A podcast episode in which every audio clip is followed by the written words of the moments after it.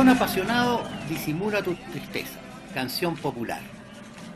Viejo adolescente, criollo o mestizo, general, obrero o licenciado, el mexicano, se me aparece como un ser que encierra y se, y se preserva, máscara el rostro y máscara la sonrisa, plantado en su arisca soledad, espinoso y cortés a un tiempo.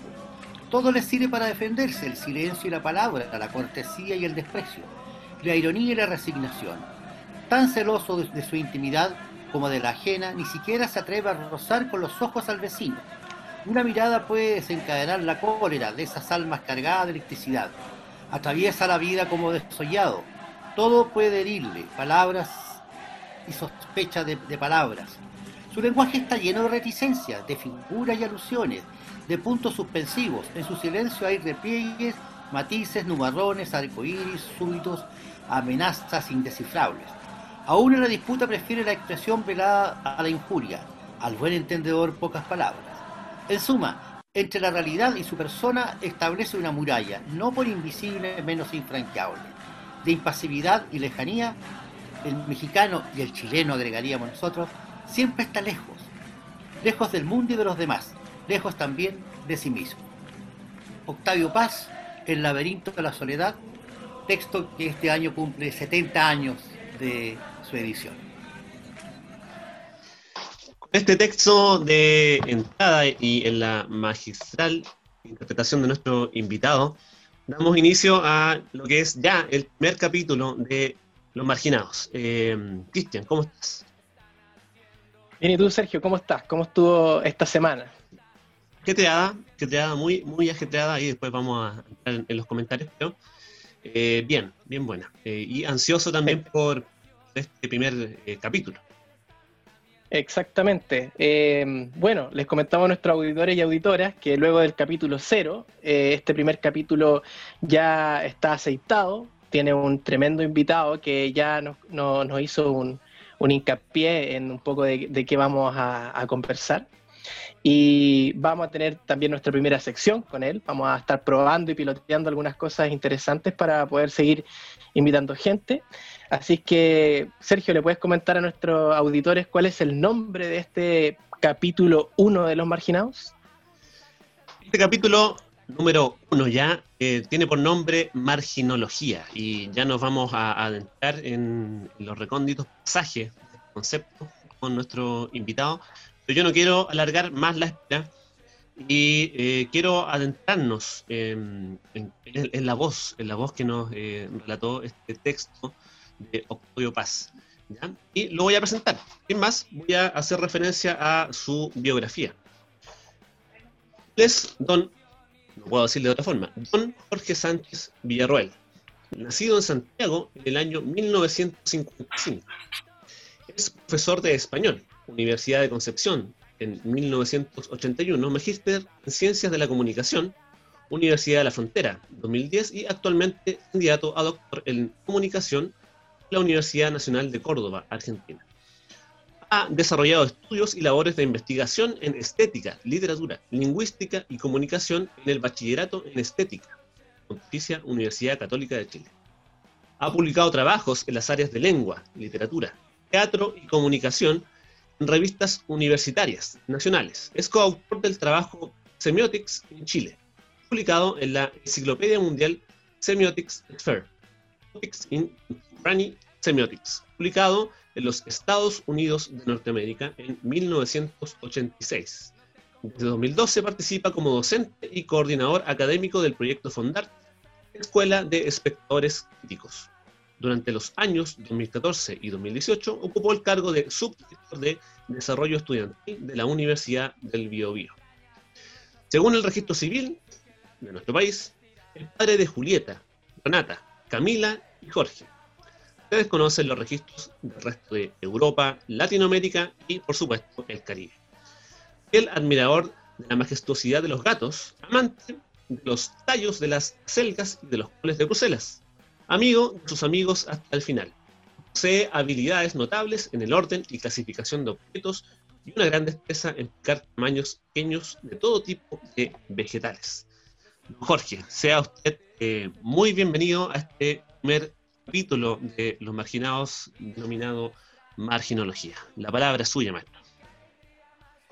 Bueno, muy buenas tardes eh, a todos, a ustedes, sobre todo y a las personas que nos escucharán. Muy interesante la, biografía de este señor. ¿ah? Yo creo que abarca varias dimensiones del ser humano. Bueno, estamos en una época postmoderna, estamos en una época, ¿no es cierto?, en que los distintos niveles de las personas son jerárquicamente iguales, no hay, no hay diferencias en eso. Mira, el tema, el tema eh, muy interesante. Yo quisiera partir señalando que eh, la reflexión a lo que me llevó esta invitación fue a determinar, eh, reviviendo lecturas, en fin, haciendo lecturas nuevas, revisa, repasando, revisitando algunas, algunos trabajos, en fin, a la idea de que lo, de marginal y la marginalidad y todo, todo el conjunto semántico de, elementos que se asocian con esta palabra, tiene una historia en varios ámbitos y en varios niveles, ¿no? Y eso hace que el concepto de marginalidad tengamos que extenderlo a marginalidades.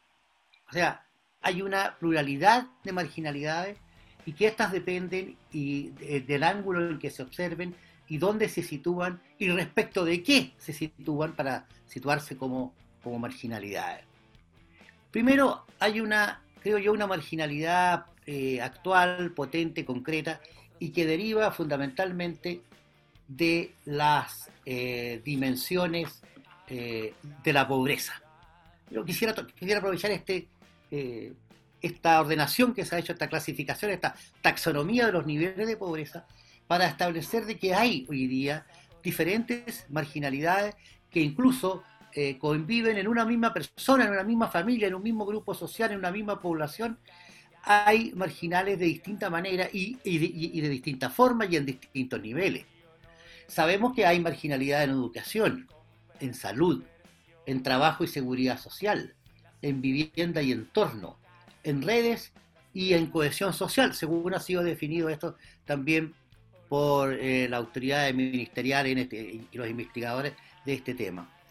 Eso me parece a mí una, una primera, un, primer nivel más constatable, más directo, con el cual estamos en contacto más a diario respecto a lo que es la marginalidad. En un segundo nivel yo creo que hay una marginalidad que se expresa, eh, y lo expresa muy bien Octavio Paz en su, en su texto, del fragmento que hemos leído del laberinto de la soledad, un libro fantástico, un texto, una reflexión que, eh, tiene una actualidad pero inmensa, inmediata, tiene una, tiene una actualidad de, de, esas que tienen los buenos textos en la que la gente ha, pensado. Se parece mucho, por ejemplo, a las, a las eh, reflexiones de un Juan José Mariátegui, que lo hizo para el caso de Argentina, eh, también en el caso eh, de, Perú, los siete ensayos de la realidad peruana, en fin, o sea, hay visiones, ¿no es cierto?, que exploran esta realidad en nuestro continente. En el fragmento que leíamos, la palabra mexicano, si la cambiamos por, chileno, no, hay, no, no, tiene ninguna diferencia, ¿no? Esa radiografía, esa, esa, manera de entendernos, ¿no es cierto?, esa manera de, mirarnos y que tiene Octavio Paz de mirar a su pueblo, es muy próximo a la que nosotros tenemos de nosotros mismos. No en vano, no en vano, si hay un país fanático de otro en la música, en el cine, eh, de, México es Chile. Sea, nosotros tenemos una tradición de amor y cariño hacia los mexicanos hasta el día de hoy en las telenovelas. O sea, desde los desde Jorge Negrete pasando por las telenovelas, las películas de posguerra, en fin, hoy día tenemos una, una pasión incluso por los modernos compositores y músicos mexicanos. Y eso nos habla de que, de que somos parecidos, somos, somos también eh, eh, muy eh, socialmente construidos de una con, con unas mismas matrices. Respecto a los márgenes, Octavio Paz tiene una frase interesante y que no recuerdo exactamente, me van a disculpar el texto, la cita, esa, es una deformación profesional, ¿no? Pero si alguna vez encuentro la página y la cita, se lo diré. Pero me quedó, me quedó grabado de una lectura que hice muy joven, de Octavio Paz en, su minuto. Es que la, eh, los márgenes o la marginalidad aparecerían inicialmente como algo negativo respecto del centro. O sea, hablar de marginalidad significa algo menor, algo menos considerado, menos importante que el centro. Pero también Octavio Paz reflexiona muy inteligentemente, yo diría que en un muy bello pensamiento, y dice, bueno, en realidad en nuestra sociedad, y se refiere a las sociedades latinoamericanas, lo importante siempre ha surgido del margen. Y cita, por ejemplo, la poesía y la revolución. Es decir, los márgenes siempre han sido, de alguna manera, ese mundo ese, eh, ese espacio genésico en que las ideas se han desarrollado fuertemente. Cuando decimos la revolución, estamos diciendo en realidad eh, un, término bastante genérico para hablar de las ideas, ¿no? Las ideas de cambio, las ideas políticas, las ideas económicas, en fin. Y cuando hablamos de poesía en general, podemos hablarlo del arte. El arte en general también ha surgido. Bueno, esa manera de entender esta, esta visión, yo la conecto con otra, con otra visión eh, más contemporánea, con la visión del eh, pensador, que es el escritor norteamericano John Nasbitt. Seguramente algunos de ustedes podrán eh, acordarse de aquello porque Nasbitt publicó hacia fines de los años 80 y hacia fines de los años 90, y ahora último me parece también ha reeditado o ha reescrito esto, un, texto que se llamó en su época Macrotendencias o Megatendencias. Y él, eh, este, este observador del futuro, este constructor intelectual del futuro, que tiene una historia por lo demás bien interesante, él como persona, plantea en ambos textos eh, las tendencias que irían a desarrollarse en la década siguiente.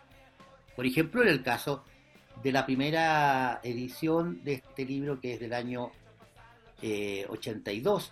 Eh, Él plantea las siguientes, voy a leer rápidamente cuáles son las tendencias. Dice, de la sociedad industrial a una sociedad de la información, de la tecnología obligada a la alta tecnología alto contacto, de una economía nacional a una economía mundial, de corto a largo plazo, de la, centralización a la descentralización, de la ayuda nacional a la autoayuda, de la democracia representativa a la democracia participativa, de la jerarquía a las redes, del norte al sur, de la alternativa a la opinión múltiple.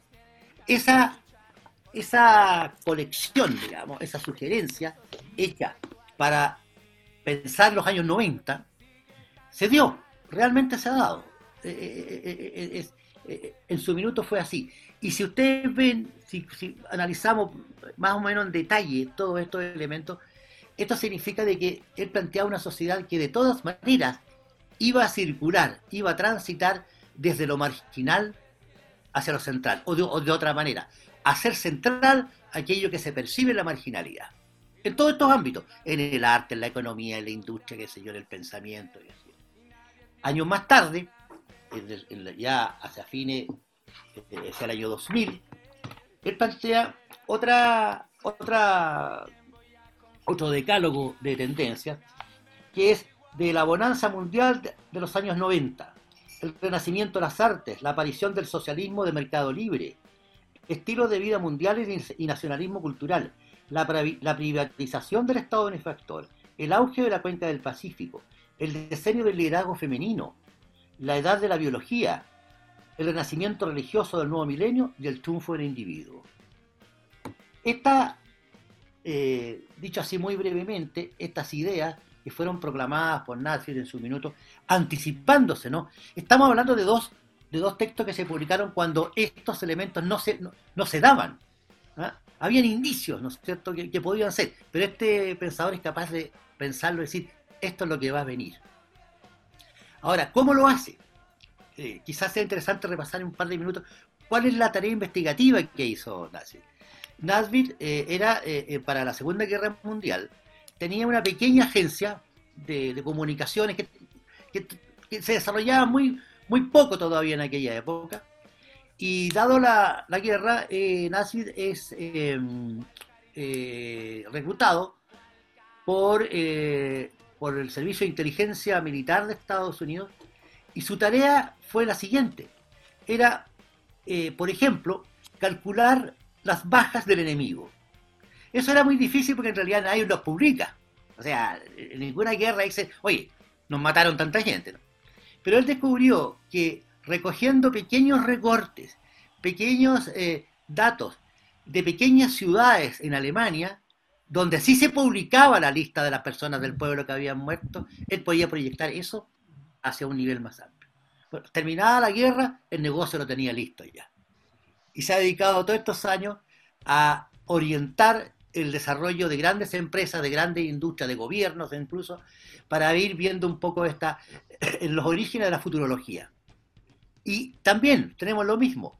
Se dan cuenta que desde lo marginal, desde lo eh, para la autoridad absolutamente inconsistente, o sea, una cosa tan absurda como que en el pueblo tanto murieron cinco personas, pero si tú sumas eso, el principio del Big Data, en su forma más primitiva.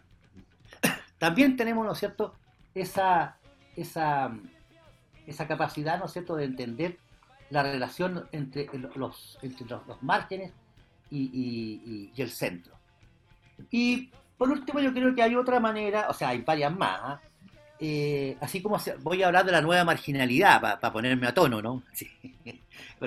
con, lo nuevo que Habría una nueva marginalidad hoy día y que, y que ha sido propuesta por Yuval Noah, Noah Harari, que es un, eh, un sujeto muy leído hoy día, es profesor de la Universidad de Hebrea, de, eh, Hebrea de Jerusalén, es un señor de 44 años y que ha publicado tres grandes textos que son pero fundamentales para entender un poco para dónde va la micro.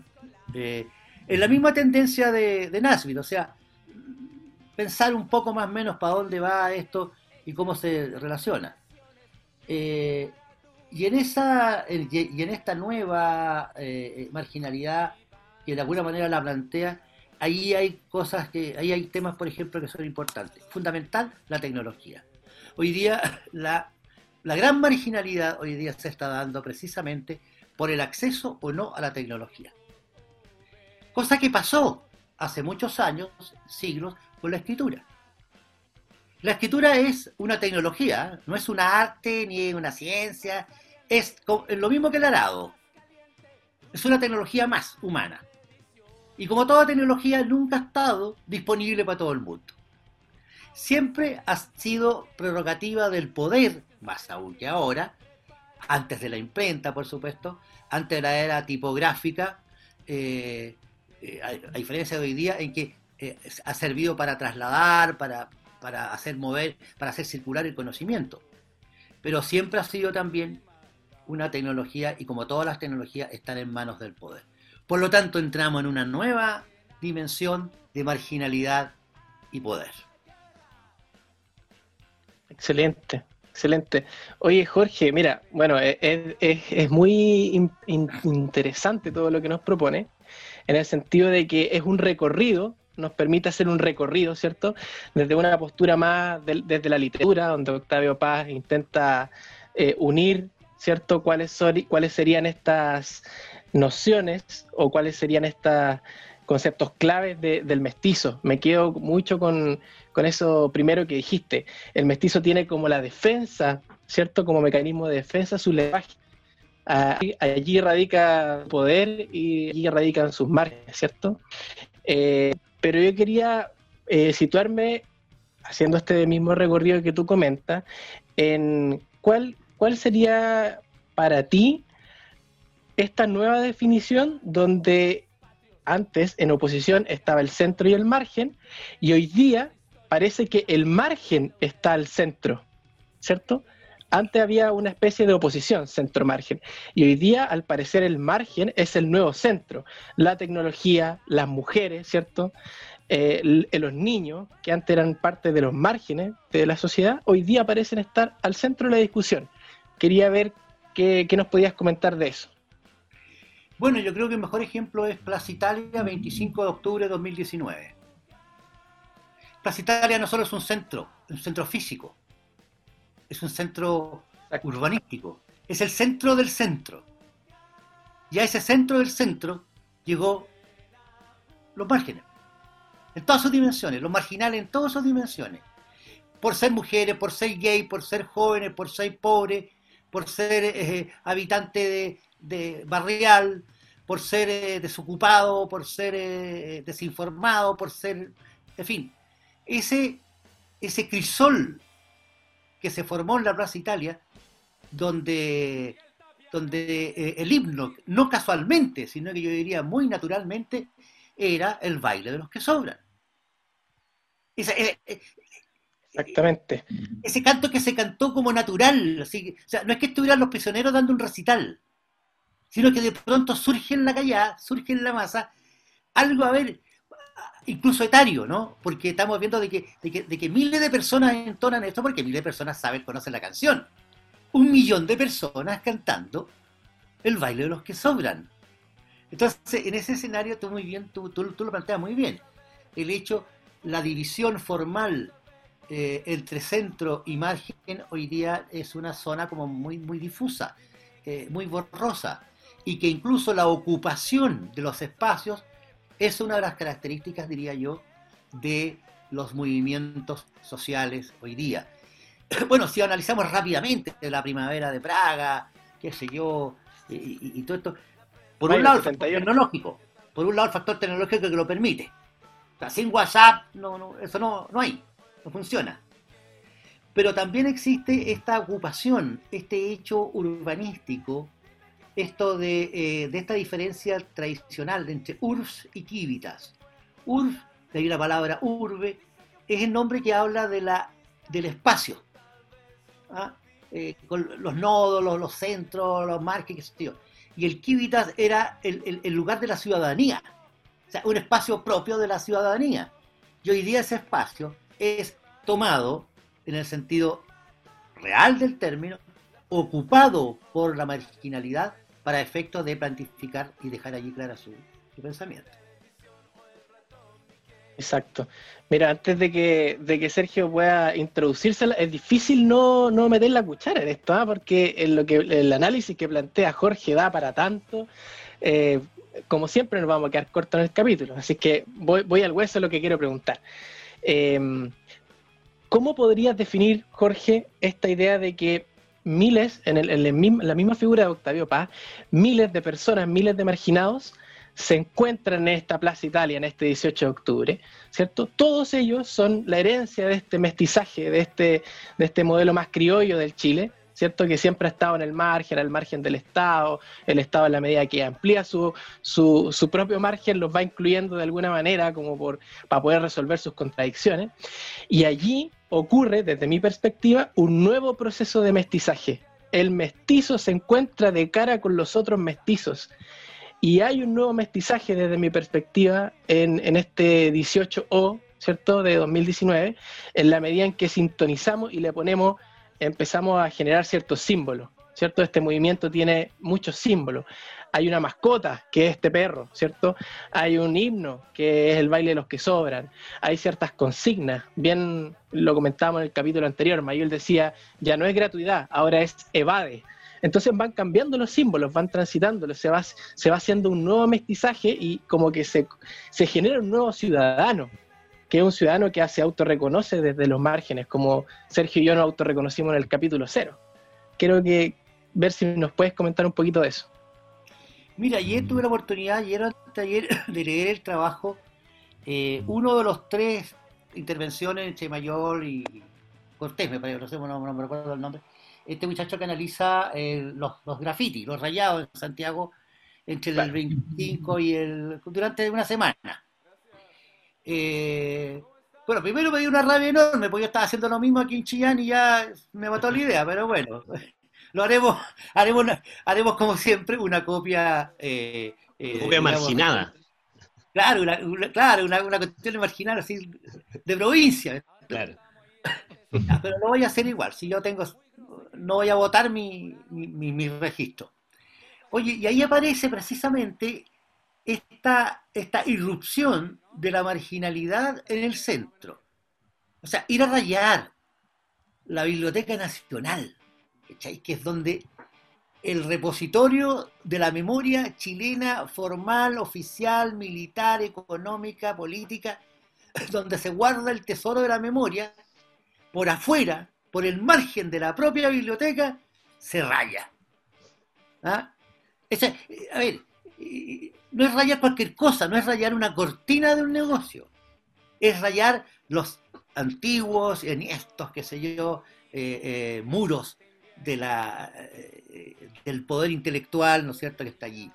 Ahora, esta, esta llegada, esta llegada al centro también, tiene, hay otro factor también que yo incluiría en este, en este análisis.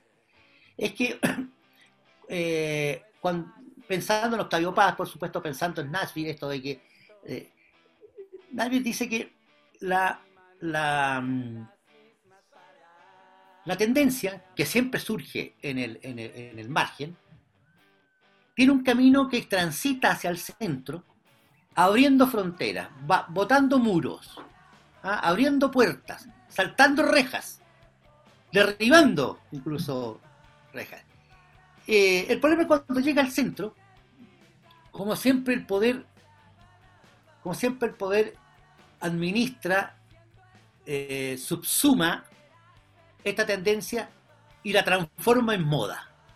Y cuando la transforma en moda es el movimiento inverso, es lo que viene del centro hacia afuera. Entonces, si uno analiza así, desde el punto, en todo, ¿ah? porque moda no es solo ropa, es manera de pensar, es, manera de votar, de manera de hablar, qué sé yo. Eh, todos, los, todos los patrones que significa, todos los ámbitos que significa lo cultural. Entonces, este tránsito de la marginalidad al centro es lo que, es lo que hace que los movimientos eh, sean conocidos. Entonces, al, final de cuentas, cuando, eh, esto que viene de la marginalidad, que podríamos llamar una marginalidad positiva, porque es generadora de todos estos elementos, lleva estas ideas al centro. Y en ese centro, en ese centro de la sociedad, es donde la tendencia influye a los influyentes. En donde, eh, en donde la tendencia tiende a demorar hasta más tiempo que la moda. La moda más bien eh, muy temporal. Eh, cuando, el, cuando la marginalidad eh, intelectual, artística, cultural, qué sé yo, llega al centro, ella, como digo, influye a los influyentes. Y ahí ocurre que los influyentes lo influyen a los demás, hacia abajo. Ahora, ¿cómo se... Ahora, todo esto, todo este proceso, que es, común, que es natural, de alguna manera que se dé, eh, mi mayor problema es cómo, se, cómo lo eh, capitaliza esto el poder político, por ejemplo. ¿Cómo, ¿Cómo, interviene allí el poder político para hacerse cargo, eh, cuando no usurpar, por decirlo de una manera suave, eh, esta, esta, tendencia natural y eh, llevarla a sus propios objetivos? ¿no? Ese es un problema también, yo creo que es importante. Y considerando también que ese poder político actualmente, de pésima forma, trata hacerle el quite precisamente a, los márgenes, a los marginados, cuando en definitiva el, crédito para ellos o, el giro debiese ser precisamente lo contrario, o sea, hacerlo pasar por la esfera política, eh, sentarse a conversar con, estos márgenes. Yo me voy a escapar un poco del tema eh, central, porque eh, a, modo anecdótico les voy a contar que, siguiendo la misma línea, eh, me, topé con un, concepto que a mí me llamó poderosamente la atención leyendo el, libro de, Pedro Lemebel, eh, medio, Miedo Torero. ¿ya? Me topé con un concepto que me hizo mucho ruido. Eh, y, ahí retrotraigo un poco la conversación y, le hago el guiño a, a Octavio Paz en el sentido de que eh, él precisamente lo que trata de hacer en, en su literatura es acercar, obviamente, la, literatura con la historia, pero sobre todo desde una dimensión un poco más eh, poética, con una, interpretación del pasado, que obviamente nos va a, a interpelar nosotros hacia eh, la actualidad, hacia el presente. Y, la anécdota dice relación con que me topé con un concepto, el concepto atuleca. ¿ya? Ese concepto me, como que llamó mi memoria eh, emotiva y me hizo recordar de, un tío que ocupaba mucho ese concepto. Era, eh, me imagino que ya, ya, por los 80, los 90 era más o menos eh, conocido, al igual que ocupaba otros términos como, como cáchame las plomas o, el, cara de laucha aplastada. Conceptos que a mí cuando chico eran muy raros. Me, topé con este concepto de patuleca en el libro. Y, eso me, me hizo eh, recordar un poco cómo era este tío. ¿Ya? Y, y, este tío, a la luz ya de mis 32 años, yo puedo interpretar con todos los símbolos y signos y sus relaciones familiares, era un tío, un tío soltero, era un profesor, un, un azul eléctrico, muy bonito, que siempre lo, recuerdo. Pero lo que no se conversaba en la familia era que este tío eh, aparentemente tenía un gusto sexual distinto de esa época. Eh, era el tío homosexual. ¿ya? Ahora yo lo colita. Colita, claro, colita, colita. Le, cae de perilla ese concepto. Por tanto, eh, pero curiosamente, ese tío colita era un tío extremadamente misógeno. Eh, tenía un discurso súper machista eh, y se reía también de los homosexuales. Por tanto, aquí quiero ir. Eh, ¿Cuáles son, eh, según tu percepción, Jorge, que tú pudiste estar obviamente en esa época, los 80, los 90, versus ahora, los años 2000 y pasados los 2000, cómo en esta lógica dialéctica, ¿no es cierto?, de lo, marginado, que pasa a lo central y que a veces lo central también pasa a ser de lo marginado, eh, ¿cuáles son los significados de antes y de ahora respecto a, las disidencias sexuales o a esta diversidad sexual? Ah, ¿Se han modificado un poco eh, los conceptos, los significados en los 80 versus ahora? Sí, claro, yo te diría, incluso yo podría hablar antes de los 70 en realidad. ¿ah? Eh, ya tengo la edad suficiente como para acordarme claramente de los 70 incluso hasta, de algún, hasta algún tiempo de los 60, fíjate. Eh, claro, yo tengo una historia, yo cuando leí, este, el, eh, tengo mi torero, eh, y además, ¿ustedes han escuchado el, tema musical? No, no, yo no.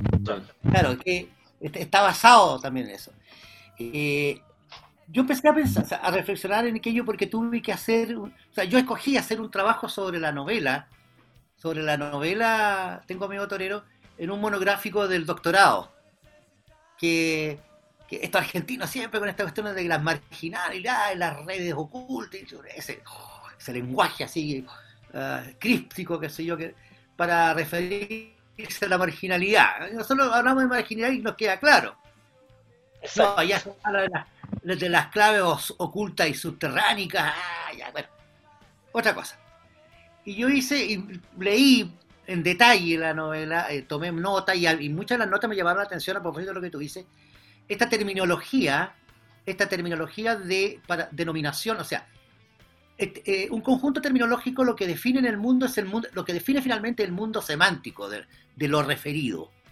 Entonces, si tú tomas todos los conceptos que están asociados a ese objeto, a esa persona, puedes construir un mundo semántico de interpretación de ese ser. Entonces, por un lado está esto del eufemismo, ¿no es cierto? Colipato, eh, eh, el, colita, el raro, el tío raro. No, lo que pasa es que es muy finito. Lo que pasa es que es muy sensible. El tío es sensible, entonces. Y, no, por favor, no vayan a tocar ninguna. Ah, ah, tranquilo. Eh, y que. Ah, o, o, lo otro es artista, porque también los artistas, qué sé yo, todo el pero fíjate que cuando uno ve eso, yo a mí también me hizo recordar un poco esta figura del maricón de barrio, ¿ah? del maricón del barrio, que, que en todos los barrios me imagino habrán habido y hay, y hay. Y que en mi época, cuando uno yo tenía 10, 12, 15, menos de 15 años, era, era el sujeto raro, pero con una, una particularidad.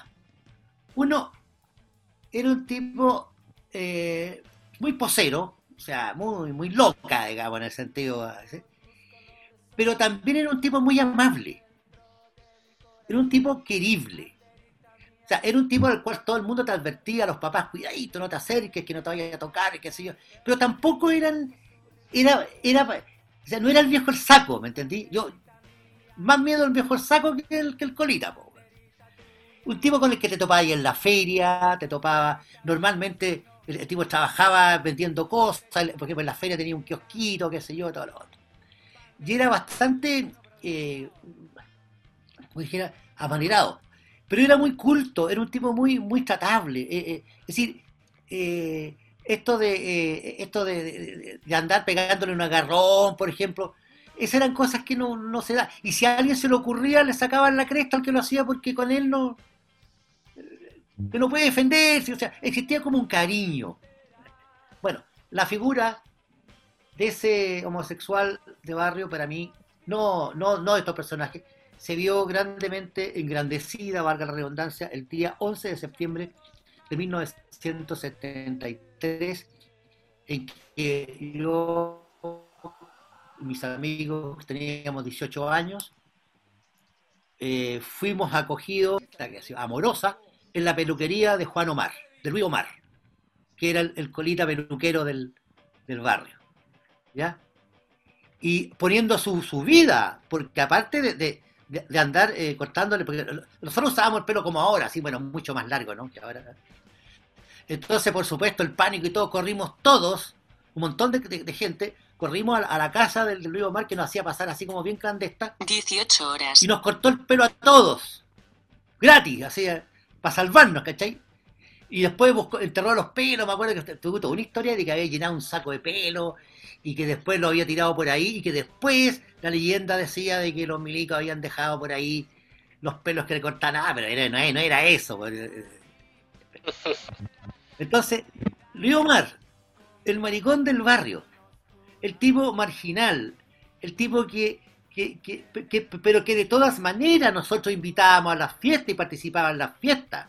Si el tipo no era, a ver, una persona joven, se la jugó, pero completamente por los cabros del barrio, por sus amigos del barrio, cortándole el pelo para que no los fueran a agarrar y quizás qué les podría haber ocurrido a, ellos y a, mí, qué sé yo. Me trajo la, eh, figura del, personaje eh, del MBL, me trajo ese recuerdo y asociándolo con lo que tú dices, ahí están estos conceptos que yo te digo de cómo, cómo, cómo existía, cómo existía la, eh, la homosexualidad en aquel momento, sin eufemismo, sin eh, doble sentido, sino que, bueno, eh, que es maricón es maricón, punto, ¿qué tanto? Sin mayor cuestionamiento. Muy bien lo que no, perdón, perdón, perdón, perdón, lo que no en mi época era atribuible a las mujeres. O sea, las lesbianas no existían. No, no estaban en el escenario ni popular, ni, eh, seguramente muy guardado en la familia, qué sé yo, eh, pero no era, y si alguien podía distinguir en alguna persona, en alguna mujer, algún, no, eso no era tema, no, absolutamente invisibilizado, no. Y como, muy bien lo, menciona, eh, este, este, marginado pasa a ser, en términos emotivos y en el rol que cumple en el barrio, un personaje completamente central. O sea, eh, les salvó a ustedes quizás algo más que un simple corte de pelo, les pudo haber salvado también la vida, por, decirlo de alguna manera. Pues imaginarse ese día cómo andaban, cómo andaban los, muchachos en la calle. Claro, super Claro, no, en G con punto 30, pues, hijo, así que no. Mira, eh, no sé si ustedes, cambiando un poquito de tema, pero yo sé que el, punto que voy a plantear ahora eh, va a interesar bastante. Eh, a nuestro invitado. Eh, no sé si tuvieron la, ocasión de, escuchar una noticia publicada eh, de esa relación la subsecretaria de ASA. Se lo voy a, leer. Bueno, la región metropolitana salió del tema de la cuarentena, la cuarentena más larga de todo el mundo, pero la subsecretaria de ASA, a raíz de los permisos con, los, los niños, te mandó la siguiente uña. Dijo, la idea es que las personas puedan salir a pasear sus hijos, siempre prefiriendo salir lo menos posible, sobre todo en una comuna en cuarentena, o sea, hacemos un llamado a no usar estos permisos. la subsecretaria enredó y en definitiva no dijo mucho, no dijo nada. se tropezó sus propias palabras. en ese sentido, de estos aciertos o desaciertos, más que nada comunicacionales que ha tenido últimamente el gobierno, y sobre todo en los desaciertos eh, con cómo nosotros comunicacionalmente nos relacionamos con nuestro entorno. Eh, sé que nuestro invitado tiene una línea de trabajo muy, eh, importante que dice relación con las comunicaciones o educación estadiada, comunicación y educación, ¿ya? En donde podemos observar millones de, de niveles de análisis estadiada. yo quiero colocarlo, eh, en, aterrizarlo en la pelota al piso para mencionar de que, bueno, yo trabajo en educación y eh, haciéndolo todo para poder eh, hacer comunicaciones, digamos, fluidas, eh, hacer comunicaciones que sean eficaces con el entorno, lamentablemente eso no ocurre, ¿ya? Por tanto, me gustaría tener tu apreciación, Jorge, referido a, Es un tema que tú has trabajado. ¿Cuáles son los niveles es lo que sugieres para el contexto educativo para trabajar estas, temáticas? Mira, yo en mi tarea de investigación he definido cuatro niveles de relación entre comunicación y educación. Un primer nivel que he denominado comunitario, por el lado de es decir, la escuela y su entorno. Digo escuela para nombrar cualquier unidad educativa de cualquier tipo. En donde la comunicación corporativa, ex relaciones públicas o qué sé yo, cumple un papel fundamental. Hoy día la escuela, la escuela vive, eh, ya no vive fuera de su entorno. De hecho, la, la escuela en términos prácticos es el lugar donde no solo estudian los niños de la población, del pueblo, qué sé yo, del barrio, sino que además hoy día se transforma desde hace algún tiempo en un lugar, en el lugar, en un lugar privilegiado de la de los grupos de la comunidad. O sea, ahí, ahí están los campeonatos de fútbol, eh, en el verano se, se generan actividades para que las madres temporeras puedan trabajar y cuidar a los niños, porque si no están en, el colegio es difícil que puedan estar en su casa, sobre todo madres solteras que tienen más de un niño y que se, complica todo esto. Es el lugar donde los jóvenes también tienen un lugar para reunir. Por lo tanto, hay una relación entre comunicación y educación a ese nivel. Después viene un nivel eh, más técnico, que es lo que, está demarcado por la comunicación organizacional la escuela como organización. Y aquí hay un, problema y un tema. La escuela es seguramente la única institución eh, que sobrevive en la actualidad eh, de, la antigüedad. O sea, es una de las organizaciones más antiguas. Pero sin embargo, es una organización que no se ha modificado nada en los supuestos mil años que existe. O sea, el negocio de la educación, que es un profe, un sujeto hablándole a otros sobre algo que no saben, eso no ha cambiado nada en siglos. Eh, y esa estructura, esa estructura se ha mantenido muy rígida, muy rígida en los últimos tiempos. Ahora, claro, en los últimos tiempos, incluso la reforma educacional, que ustedes han de saber que cuando se planteó la reforma educacional, los niveles de trabajo para manejar la reforma eh, no fueron los que finalmente se implementaron. Eh, en principio, en principio, cuando Paula Edwards, que es una experta chilena de comunicación, eh, que asesoró en su época al gobierno de, Lagos en el tema de, crear la imagen general de la, de la reforma, que era un grupo de cosas que nadie entendía mucho, eh, los programas eran iniciar eh, hincándole el diente a la organización. O sea, la lógica era que si cambiamos la organización, que si cambiamos la organización, eh, todo el sistema mejora. Pero eso fue prácticamente imposible, porque como quedaron heredados los directores de las escuelas para siempre, en un decreto que se firmó el día antes del cambio de mando, por lo tanto, para modificar una, una organización, lo primero que se podría pensar es, modifiquemos la estructura de poder pero eso no ocurrió hasta que murió seguramente el último director, o renunció después. Por lo tanto, hubo que empezar con, otra cosa, que era el P900. Salvemos a las escuelas que se están cayendo. Y el recurso humano después vino con todo el PPU y todos los programas desde el CPIP Por lo tanto, el desarrollo hoy día se hizo al revés. Y por lo tanto, los problemas que tenemos hoy día entre comunicación y es decir, comunicación en términos de comunicación organizacional. Estamos hablando de comunicación para el desarrollo, de desarrollo organizacional y todas esas materias. Se ha visto bastante complicado porque en su origen, en estos 30 años, se ha podido mejorar muy poco. Tercer nivel, el aula.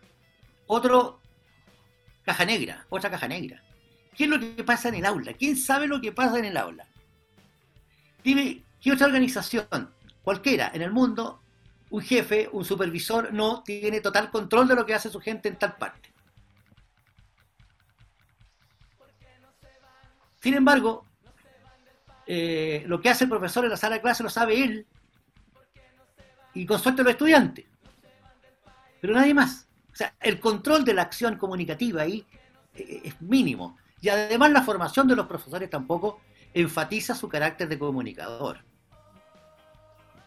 Y por último, ya a nivel de la especialidad de, castellano, de lenguaje, eh, la comunicación social es parte de los contenidos de la, de la educación. En esos niveles. Pero también hay un tema importante, a propósito, porque aquí cabe el tema siempre cuestionado de la prensa, por ejemplo, los medios de comunicación en todo esto.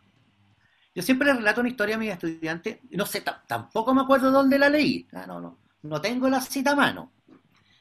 Pero se trata de la, siguiente historia, que en un pueblo pequeño, eh, un muchacho que termina su educación secundaria se va a la ciudad a estudiar periodismo. Y termina su carrera de periodismo con mucho éxito, qué sé yo, y vuelve al pueblo. Y mientras está en el pueblo vuelve para irse después a otro lado. Y el dueño del diario del pueblo le ofrece, le dice, oye, mira, tú que eres periodista recién, ¿por qué no te haces cargo del diario? Yo ya estoy viejo, yo ya, estoy cansado, yo no quisiera que desapareciera, etcétera, etcétera. Ya, pues, no hay problema. Y a la semana de estar, de ser el nuevo director, se incendia la iglesia del pueblo. Imagínate, en la plaza. Es que todo el mundo corriendo, tratando de apagar, qué sé yo, vez. Y el día lunes, y el día lunes, el director del, diario recibe el, diario en su casa y ve que no está esa noticia. Debiendo estar en portada, por lo menos, no sé. Entonces llama a este cabrón y le dice, oye, ¿por qué no apareció el incendio? Entonces llega, llega este muchacho y le dice, pero ¿para qué lo voy a poner en el diario? Si todo el mundo supo que se quemó la... Entonces el viejo lo queda mirando y le dice, es que si no está en el diario, no ocurrió. Exacto. O sea, simple. Simple, no, no, no. O sea, tú no, no, no hiciste lo que tenías que hacer. Bueno, ese poder, esa capacidad de los medios de comunicación de construir la realidad es notable. Y eso, por ejemplo, para mi gusto la educación también tiene mucho que ver. Como, a ver, la, la educación como un sistema que debiera enseñar a leer, y cuando enseñar a leer, a leer, a leer, ¿no? Eh, los medios de comunicación es sumamente importante, sumamente importante. Ahí hay una, eh, eh, un, un, tema no resuelto, ¿no? Es decir, lo que nosotros llamamos noticia, que no es el hecho social que la provoca, la noticia es un constructo netamente periodístico. Un accidente puede tener el ángulo del, del, del, de los señores que chocaron, puede estar el, o la persona que atropellaron, puede ser la versión de la vecina que estaba mirando esto, puede ser la versión del dirigente vecinal que dice, no, aquí sí, hemos, durante años hemos pedido un semáforo y que por eso no pasa nada. Qué sé yo, se puede complementar con las cifras estadísticas, en fin. Un hecho social jamás va a ser reproducido en su totalidad por una noticia. Y una noticia siempre va a estar sesgada porque va a estar determinada por los intereses ideológicos, políticos, técnico del medio de comunicación y el periodista que la construyó. Eh, exactamente, igual que, la historia. La historia es, lo mismo. La historia, eh, si podemos encontrar que la noticia también es un tipo de historia, se va reconstruyendo y se le va adquiriendo significado en función de quién la cuente también.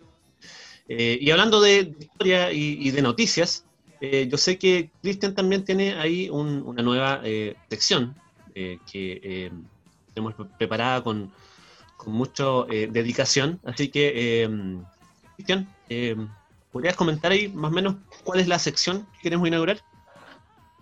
Exactamente, Sergio.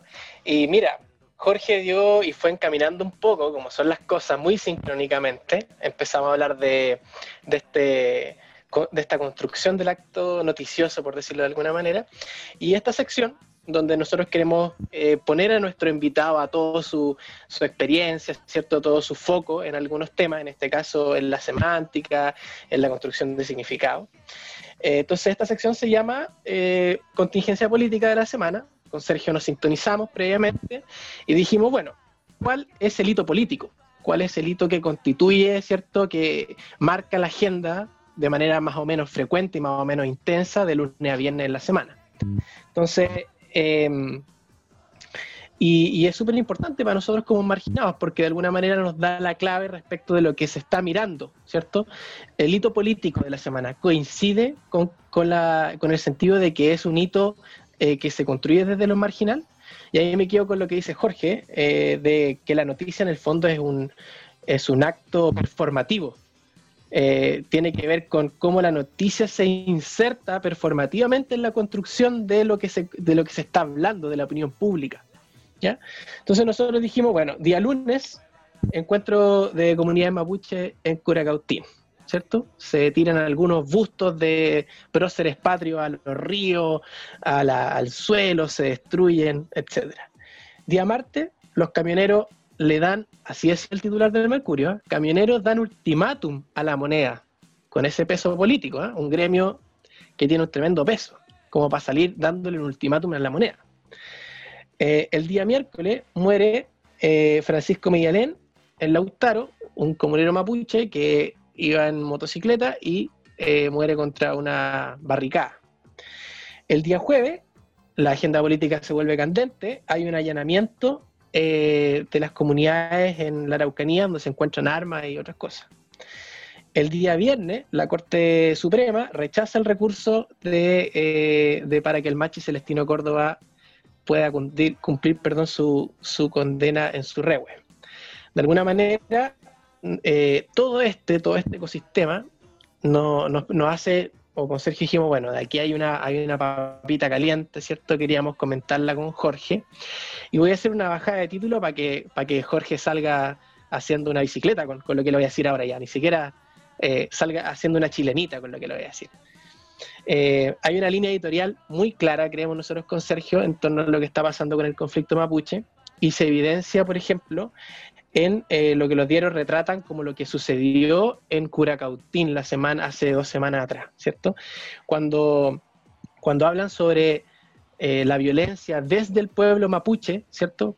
Eh, cómo se expresa la violencia del pueblo mapuche en el acto político, ellos hablan de violencia rural, de antisociales, de desconocidos atacan o queman camiones mapuche, pero cuando resulta que la violencia viene desde una esfera mucho más ciudadana, mucho más chilena, eh, los titulares dicen, habitantes de Curacautín se enfrentan a comuneros mapuche. Entonces, hay, el sujeto se ve expresado de distinta manera. Eh, el sujeto, hay una línea editorial clara respecto de dónde viene la violencia. Y, a propósito de lo que se ha llamado este nuevo racismo en la Araucanía, me gustaría que Jorge nos pudiera dar ahí una clave o qué piensa él respecto de esta línea editorial, de cómo se construye esta, esta línea editorial ahí fuerte eh, desde los medios de comunicación.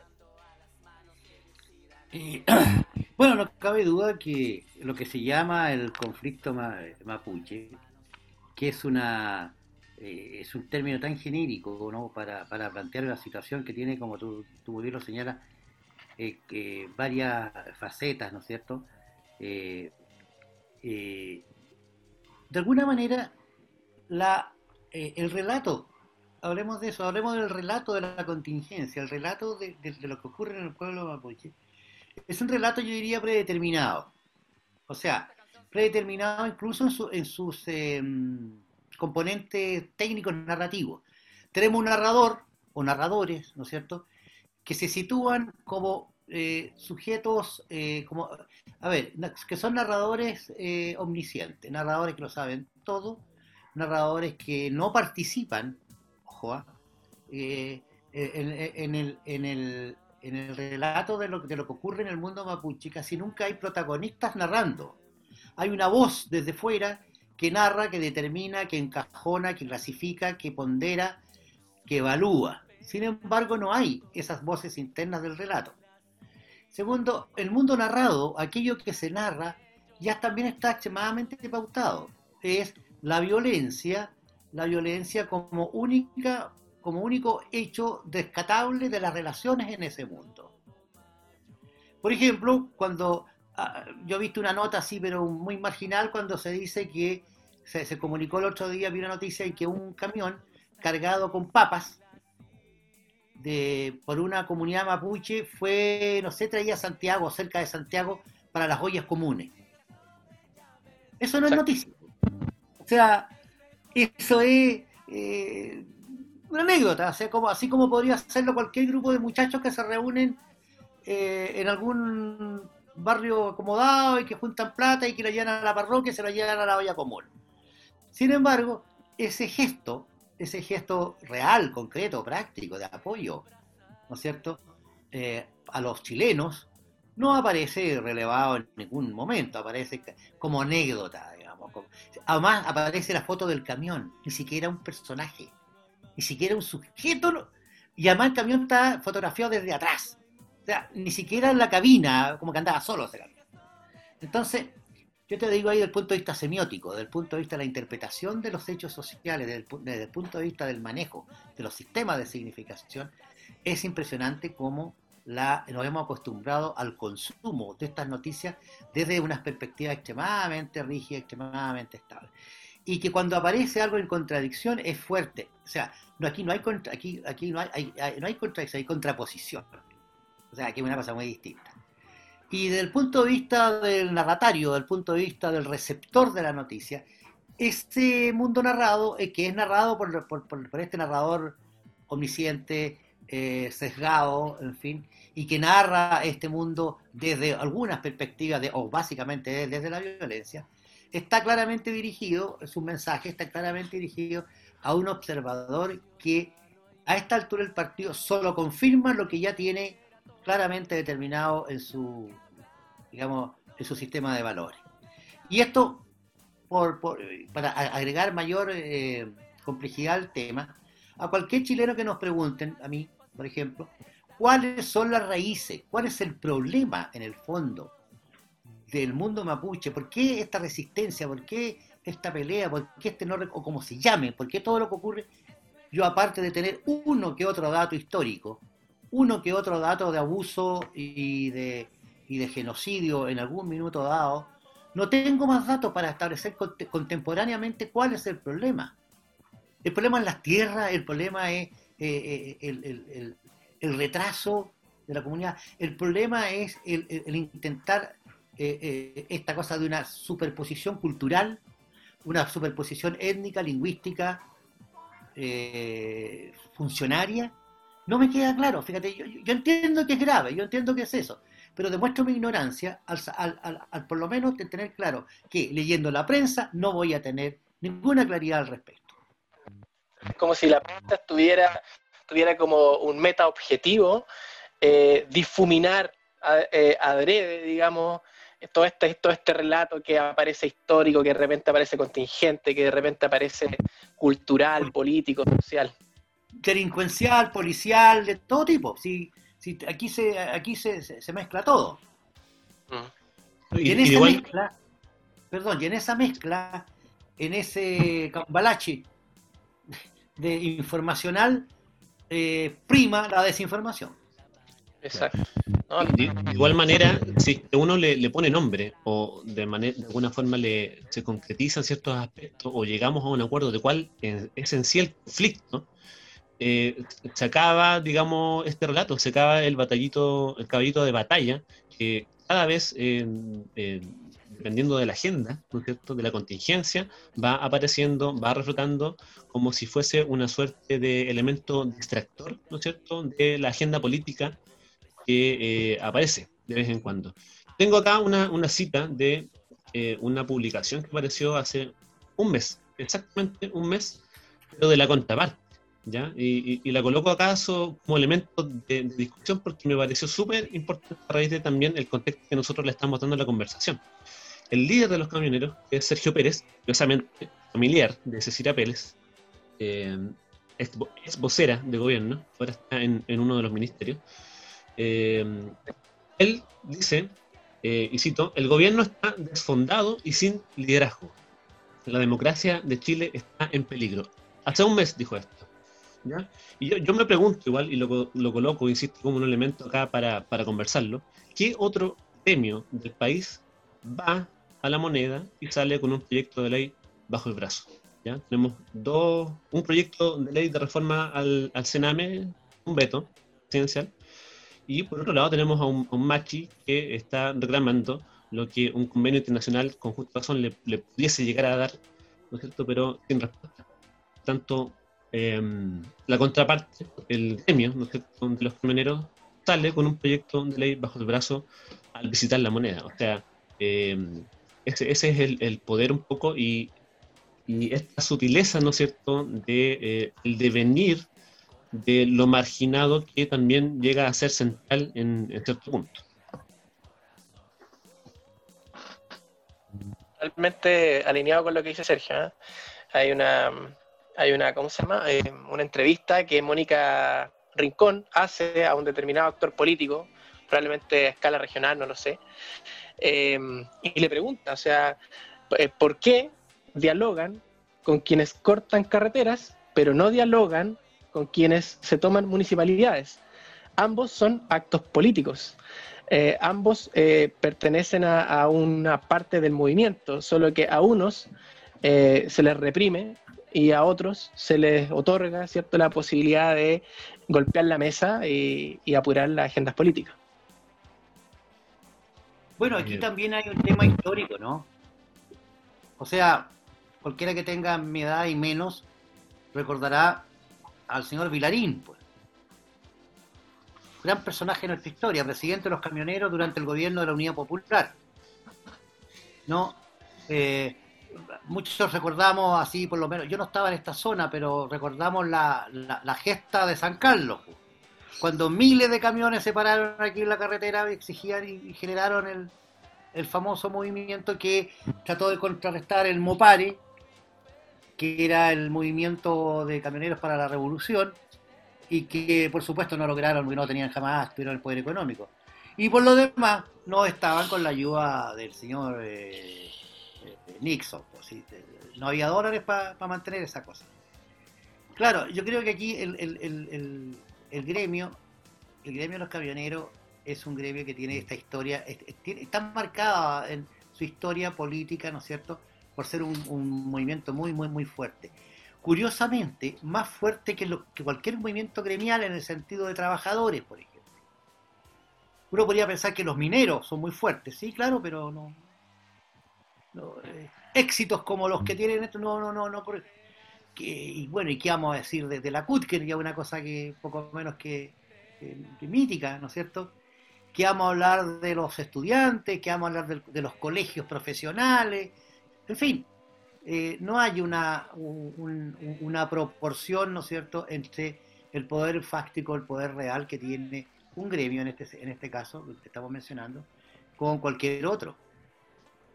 Y eso, eso demuestra que nuestra historia sigue eh, más o menos con la misma división territorial, los mismos hitos, los mismos elementos, o sea, los mismos actores.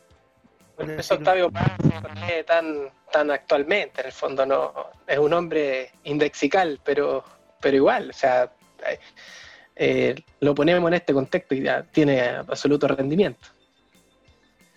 Y, también eh, hablando de cosas que son eh, transversales o quizás atemporales, y para ya lamentablemente cerrar este capítulo de los marginados, ustedes eh, pudieran darse cuenta, hay una canción, una música de fondo que nos ha acompañado durante todo este capítulo, que es eh, de un grupo nacional, eh, Los Prisioneros, ¿no es cierto? la canción con la cual dimos inicio a este capítulo es una canción notable y que es atemporal, precisamente, hablando de, ese, de este concepto. Esta canción y este disco en particular fue seleccionado por nuestro invitado. Así que Eh, nos gustaría, Jorge, que nos pudieses contar por qué este tema, eh, qué es lo que representa. Sabemos que es un tremendo tema y que representa mucho, pero desde tu visión, desde tu interpretación, desde tu lectura, eh, ¿cuál es el mensaje? Bueno, yo creo que en general los prisioneros como, como grupo artístico, como grupo de jóvenes, de San Miguelinos, en fin, yo tuve la oportunidad, por razones netamente personales, históricas, derivadas del trabajo de mi padre, de conocer a Narea, que era un muchacho chico como yo, porque su padre era colega de mi padre donde trabajaban, ¿no? Y tuve en un par de campamentos con él que organizaba la empresa y tipo muy simpático. Siempre me llamó la atención porque tenía, eh, era un artista, o sea, estos chicos que juegan a, juegan a tocar guitarra, qué sé yo, todo lo demás. Y me parece claro, ahora eh, eh, su origen, porque de los prisioneros podemos decir muchas cosas, pero en su origen está claro que son unos muchachos que pensaban en que querían hacer música. O sea, eh, a ver, cuando, cuando alguna vez escribió Sandro y le preguntaron sobre su éxito, él dijo, no, si lo único que quería era imitar a Elvis Presley. ¿Ah? claro, él, o sea, lo tenía claro, muy honesto, ¿ves tú? Pero si tú le preguntas a, a los prisioneros, no, ellos querían hacer rock, querían hacer música chilena, querían, querían eh, eh, tarrear, querían ponerse en eso. Y yo creo que la, poesía, el acto poético de, los prisioneros en todas sus canciones, particularmente en esta que está pero absolutamente contemporaneizada hoy día, yo creo que el hecho de que haya estado el 25 de octubre como himno no, eh, refleja, pero claramente su importancia, su vigencia. Ahora, si uno lee la letra y, la lee más allá del, estribillo, hay, eh, hay fragmentos de ella eh, que, son, que son tremendos, como por ejemplo, únanse al baile de los que sobran, nadie nos va a echar de más, nadie nos quiso ayudar de verdad. real, o sea, jóvenes pateando piedra, ¿no es cierto? Jóvenes los mismos chicos que están más o menos, los que están en Taxi para Tres, ¿te recuerdan el inicio de la película de Uber? En que hay unos tipos echados ahí en un, solar de, poblacional de pura tierra y calor, qué sé yo, y los tipos echados ahí entre jalando, fumando y chupando, y que gente sin ningún destino, sin ningún lugar de donde ir, ni donde, y ni siquiera dónde estar, porque tampoco es el, lugar más... Esto. Dice, nos dijeron cuando chicos jueguen a estudiar. Los hombres son hermanos y juntos deben trabajar. Oía los consejos, los ojos en el profesor. Había tanto sol sobre las cabezas. Y no fue tan verdad, porque esos juegos al final terminaron para otros con laureles y futuros. Y nos dejaron a mis amigos pateando piedras. O sea, es un disco y una canción de 1986. estamos hablando de tiempo eh, atrás. Y como muy bien lo plantea Jorge, un, tema eh, que se hizo parte del estallido social y que es completamente transversal y contingente y extemporáneo, podríamos decir, que no pasa generaciones. Sí. Y es curioso, un, detalle, ¿eh? un detalle nada más. ¿Por qué razón aparece el baile de los que sobran como himno eh, a la revolución, como himno de la revuelta, como tema de la, tema de la revuelta. Y no aparece, por ejemplo, Víctor Jara, Quilapayún. ¿Por qué no aparece eh, la vieja ola revolucionaria de la canción chilena? Porque somos otra gente, pues, somos otros marginales. Son, es otra la marginalidad hoy día. Hoy día no es la marginalidad de los 70, como leí un comentario hace un, rato atrás sobre la película eh, Taxi para tres, en que allí los marginales que aparecen allí tienen casa, tienen un televisor, tienen un refrigerador probablemente, tienen cocina, tienen un techo. No es el marginal patipelado de la población callampa de los 70. ¿ah? No, es, eh, no, es, Juanito Laguna, no, no, claro, eh, de Víctor Jara.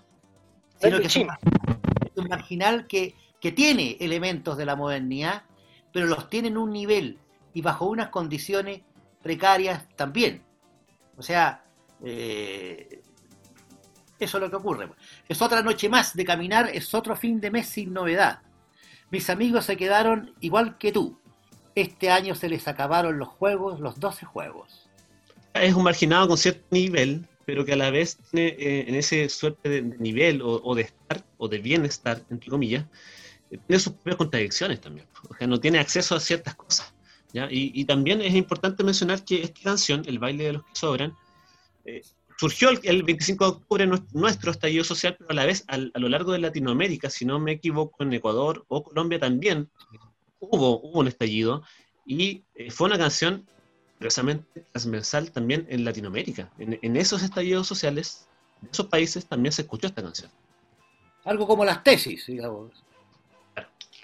claramente.